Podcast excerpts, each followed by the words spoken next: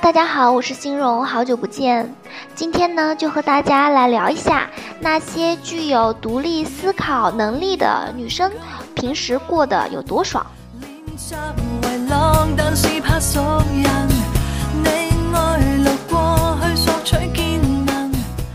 那么这里呢，独立思考的能力其实是一种独立判断的能力，以及判断之后如何去坚持自己的选择的这样的一种生活方式。那么在生活当中，我们经常会看到很多女孩子，她会比较的优柔寡断，不知道如何去处理和呃男朋友的关系，不知道如何处理和自己呃父母的关系、同事的关系。或者说，呃，遇到问题的时候，第一时间反应就去请教同事们的意见，或者是请教家人的意见。而且其实呢，这个时候第一方面会让大家觉得，呃，这样子的女生会比较的没有主见。那么另外呢，也会啊积极的给出她各种各样的建议吧。那这里边的建议呢，有一些是发自内心的。比如说和你交好的朋友，或者说是你的亲人呢，那他们都是希望你可以，呃，通过他们的这些建议变得更好的。那么其中呢，也不乏一些居心叵测的建议，比如说因为对你的嫉妒啊，或者说是，呃，或者是他自己的这个认知的问题，所以说他没有办法给到你一个非常恰当的这个建议。那这个时候应该要怎么办呢？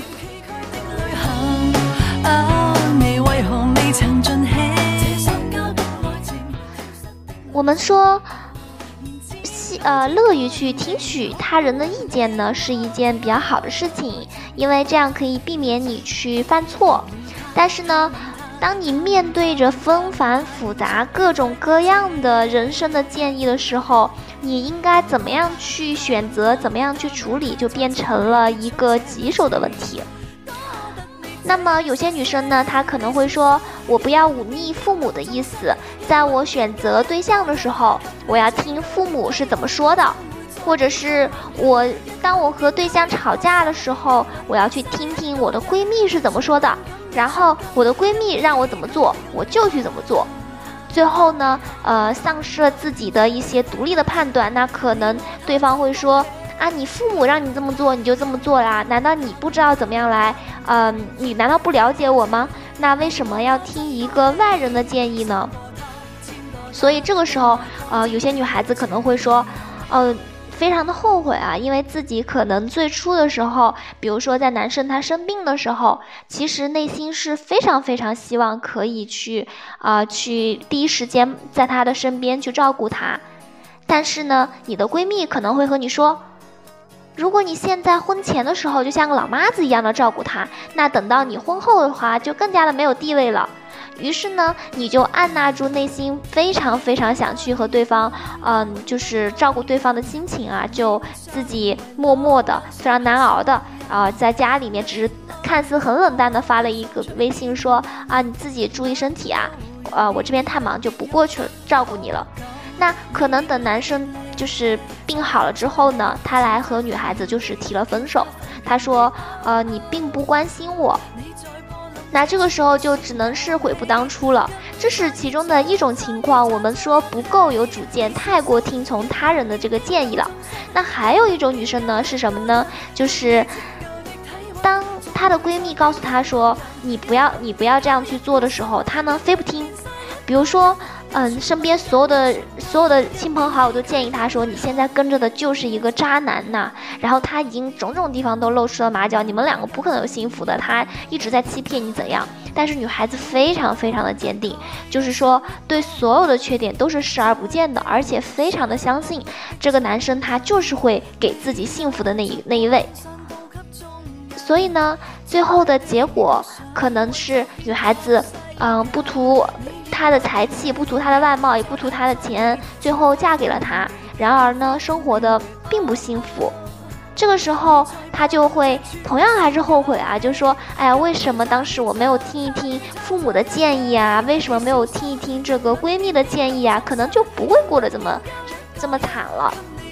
好。那么以上的两个案例呢是比较常见的两种，嗯，比较对立的情况啊。那今天欣荣想和大家分享的内容呢，其实是关于，呃，看似表层的如何进行抉择，是否听从他人意见的一些底层的逻辑。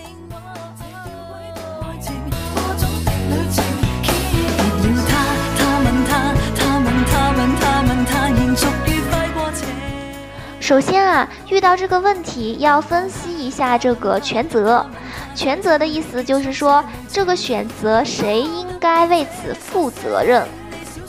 首先，比如说面对一个一个男人，你是否要跟他在一起？这个选择的话，最终承担结果的人呢，那必然是自己。呃，不管是说你抓住了一个，呃。呃，一个不好，就是不好的人，然后跟他呃有一段不是特别幸幸福的旅程啊，或者说是你错过了一段你本应该可以抓住的感情，这些所有的一切，你过得好与不好，都是由你自己来承担的。那所谓的做出来抉择呢，所以这个决定权也是在你的手里的。所以说啊。面对一个你自己的人生的一个选择呢，那每一位呢都是手握着最终的选择权，同时也会承担这一个选择带来的后果的。那么此时呢，我们去向他人去寻求帮助，这种有点类似于场外求助的现象，其实呢，嗯，一般出于这样的几种心理啊。第一个呢是比较常见的，那就是避免说，呃，这个旁就是旁观者清啊，然后自己的话可能就是，嗯，看不明白，当局者迷了，所以说，呃，让身边的友军来帮助你进行一个判断，这样可以做作为一个辅助的参考建议，这是最常见的。那第二种呢，就是一种逃避的一种心理状态，比如说啊，这个人呢是。呃，父母帮我选的，或者说这个人呢是闺蜜帮我选的，或者说大家都这么说，然后我就这么去做了。这种情况其实呢，背后是一种对自身的选择的不自信，就是你没有办法判断你自己其实。嗯，选择的对或者是错，因为每一个人在发问的时候，即便他表现出来的再迷茫，其实在他自己的内心当中都是有一个选择的倾向的，只不过呢，他不知道就是，最后他这样的选择对不对，或者说这句话当说不当说，所以呢，他更愿意去。找寻到那些支持他的人，然后听听他人的看法，呃，同时也找出那些反对他的人，然后听听别人的一个反对的意见，哦，所以这种情况下，嗯，其实这些都是没有关系的，但要点就在于说，最终做选择的时候，你是否会遵照自己的内心来做选择，也意味着你是否能够承担自己的，嗯，这个决定，比如说。如果说你其实内心是希望和你现在的男朋友在一起的，但是呢，你的父母告诉你他没有办法给你很多的彩礼，然后你们两个现在是异地，将来会比较麻烦，等等等等，他们提出来建议之后呢，但你的内心其实还是非常的爱这个男朋友的，你没有办法和你的父母说明白，说，呃，其实这个男生呢，我真的很喜欢他，同时呢，我也非常的相信，通过我和他的携手，我们两个呢，也许。现在或者是近两年内没有办法达到父母的要求，但是你觉得在未来人生中几十年的长河里边，你有信心和这个人去携手共度。但是呢，你也考虑到父母所说的啊这个现实问题啊，比如说你们两个没有足够的经济基础，你们两个没有足够多的这个物质保障，那你可能就。也是自己心非常痛啊，但你还是忍着痛和男生就是说了分手，然后你会告诉自己说啊，麻痹自己说，我其实已经嗯这样的话，我就抛弃了一个就是没有。就是呃，对我未来可能没有太多可能性的这样子的一个一个男朋友，而且你会特别理直气壮的告诉自己说，这是我父母让我这么做的，就是包括你也可以没有负罪感的去和男这个男生说，你说这是父母不同意，就是你也无能为力，然后这是一种情况。那其实这时候呢，你就要去考虑到说，你是否是真的无能为力，还是说你是一种妥协的？比如说，你内心里其实是不认可他人的这种，呃想法或者是建议的，但是呢，你因为惧怕，你因为没有勇气，所以呢，你就妥协了，这是一种。还有第二种独立的女性是什么样呢？比如说，我会听从父母的一个建议，啊，父母会说你们两个现在还没有一套房子，那没有房子其实是不可以结婚的，而且闺女啊，我都是为了你好，我是过来人呐，我还能，我是你父母，我不会害你的。然后，独立的女生呢会去思考，首先评估一下自己和男朋友的这个呃。能力以及彼此之间的感情，所以说，呃，应该可以去做到的事情是在和父母沟通之前，可能并没有完全的意识到说，呃，婚这个对于婚姻来说，有一个房子这个安身立命的场所是多么的重要。因为很多年轻的女孩子，她其实是愿意和自己心爱的男生去，呃，住出租屋啊，或者吃糠咽菜啊，这些所谓的，嗯，可以放弃这一些，为为了感情吧。可以放弃很多的物质条件的，但是呢，呃，通过父母的这个谆谆教诲吧，认认识到了确确实实在当前的这个社会来说，还有从实际的角度来考虑，那买房子这件事情非常的重要。好，然后这个时候他可能要做的事情是回去和这个男朋友好好的商量，就是说我爸妈说了，就是哎要明确说，这是我爸妈是说了需要。呃，咱俩买一套房子，而且是买在什么什么哪座城市，啊，这是父母认为这个是非常的必要的，而且呢，我经过思考，我也非常的认可这一点。那第二呢，就是说，呃，就要说到自己是怎么样去看待的，啊，那可能会说，我觉得呢，我们两个的感情呢，其实我是非常愿意和你走，就携手走一辈子的。然后呢，我觉得以我们两个的能力的话呢，其实如果把结婚这件事情放在未来两三年的规划里边去的话，我们确确实实要考虑买房子的问题了。买房子是否要来考虑出首付的问题？就这个时候，嗯，可以心平气和的商量，不是咄咄逼人的态度，而是说你们家可以出多少首付，然后，嗯，我认为我可以接受的情况是共同还贷款，或者是怎么样？就是其实这里边的要点是说你要把。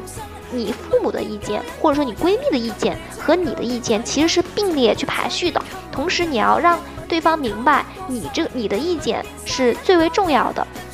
这也就是所谓的，啊，你要做自己的 boss。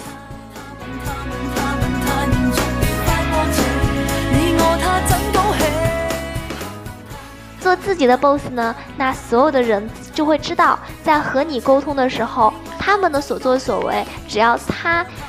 打动了你，那么他就可以去，啊，可以和你进行直接的沟通，就像是在和客户聊生意也好啊，呃，聊合作也好啊，大家都知道，最好是和 boss 谈，就是能和拍板的那个人来谈。嗯，如果说你自己的人生的话，我们每一个人呢，都是要可以当家做主的。而不是说，呃，你的闺蜜是你的 boss，你的父母是你的 boss，那你只是一个总经理。然后，嗯，即便你的男朋友和你聊的已经非常的好了，但是呢，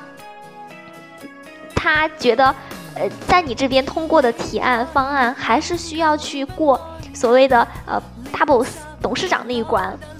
那这样的话，其实你就已经让出了你自己人生的一个选择权，而且这个时候。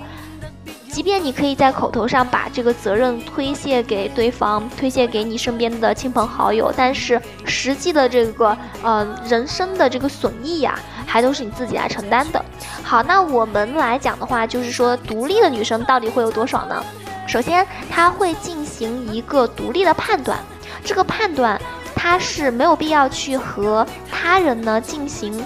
商量的，就是当你遇见这个人这个事儿。你会有第一反应，比如说我遇到这个人呢，我非常的确定他就是我今生的一个 Miss Right，我非常的确定我可以和他，嗯，就是走很远很远的路。然后当你周围的人可能会跟你讲说，哎，我没有发现他喜欢你呀，或者说，我感觉你们两个，嗯，好像看着也不太合适啊，或者是当对方去质疑你的时候，而且。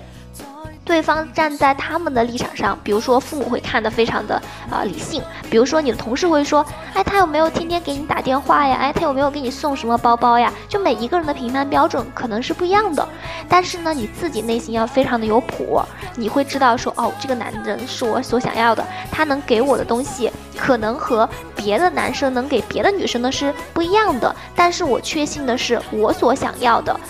他都可以给我，那就是 OK 了。你非常的满意，那不管他人是怎么说，你都可以一笑了之的。也许，呃，有，也许因为你你要想考虑到一个问题是说，可能你的同事、你的朋友，他对你都没有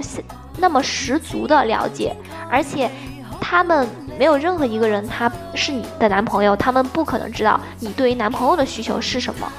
也许你的朋友会认为说你是一个。呃，特别独立的女性，然后你你可以搞定所有的事儿，但其实也许你内心里边也是一个小公主，你希望的男朋友就是可以去呃让你多多依赖一些呀，给你更多的安全感呢。所以说，当你的朋友去评判说这个男男人是不是适合你的时候，他其实连你都没有搞清楚，也没有搞清楚你的另一半，你心仪的对象是。什么样的情况？因为是你比较心仪他，然后不是其他的人比较心仪他，所以这个时候，你应该具有一个完全独立的排版权。那这个时候你就会说，哦，这个男生我会。啊，和他具有心有灵犀的感觉也好，或者说未来我会跟他一起呃商量也好，一个眼神就懂了对方所有的意思啊，就是巴拉巴拉这种特别梦幻的情况，或者是说你们两个特别脚踏实地的，已经在为了未来去打算了。可能你们只是一个普通的这个工薪阶层啊，但是你觉得这种踏实平淡的日子，也许就正好是你所想要的。你有你身上看中的勤实啊、温勤劳、温暖的这些点，或者是嗯。比较有让人觉得特别的踏实，所以这个时候你要做的所有的事情就是去经营好你自己的小生活，用你的实际行动去给那些质疑你的人去打脸，而且甚至是也不用去打脸，因为你只要过得特别的幸福就可以了。你的目标不是为了去打脸任何的人，而是用你所想要的心意去过你想过的生活。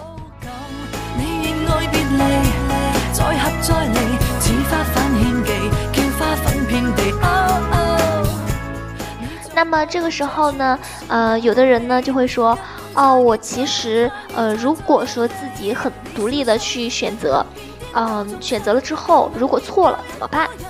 其实这里心荣想说一些看似非常鸡汤，但也很实在的话，那就是，生命只是你自己的，而且你只活一次，即便别人给你做决定，他也有做错决定的可能性。除非是说，嗯，他是这个行业的专家，你可以去请教，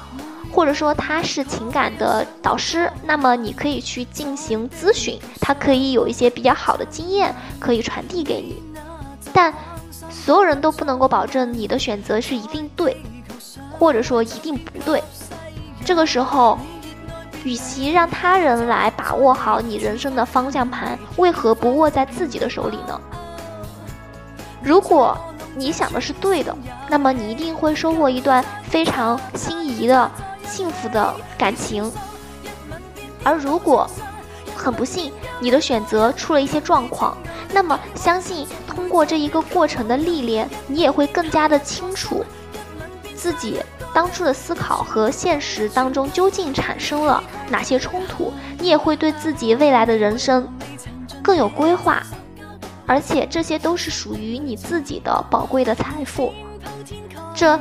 中间的呃种种的经历啊，酸甜苦辣，没有谁可以给你排练，都是你自己去啊生活出来的。而只有你自己用力活过的人生呢，才是真正属于自己的。所以呢，欣荣也祝愿每一位啊好姑娘都可以活出属于自己的精彩。也许你会受挫，也许呢你也会啊失败。但是呢，都是一种成长。而当你过了很多年，你去回首的时候，你才会发现，自己按照自己的心意活了一辈子，其中有好有坏。其实，人与人之间都差不了太多的。但是呢，你的人生呢，却是丰富多彩，或者说是非常的平淡。但是呢，却是你自己最舒服、最喜欢的。心荣在这里也祝愿每一位好姑娘都可以得偿所愿。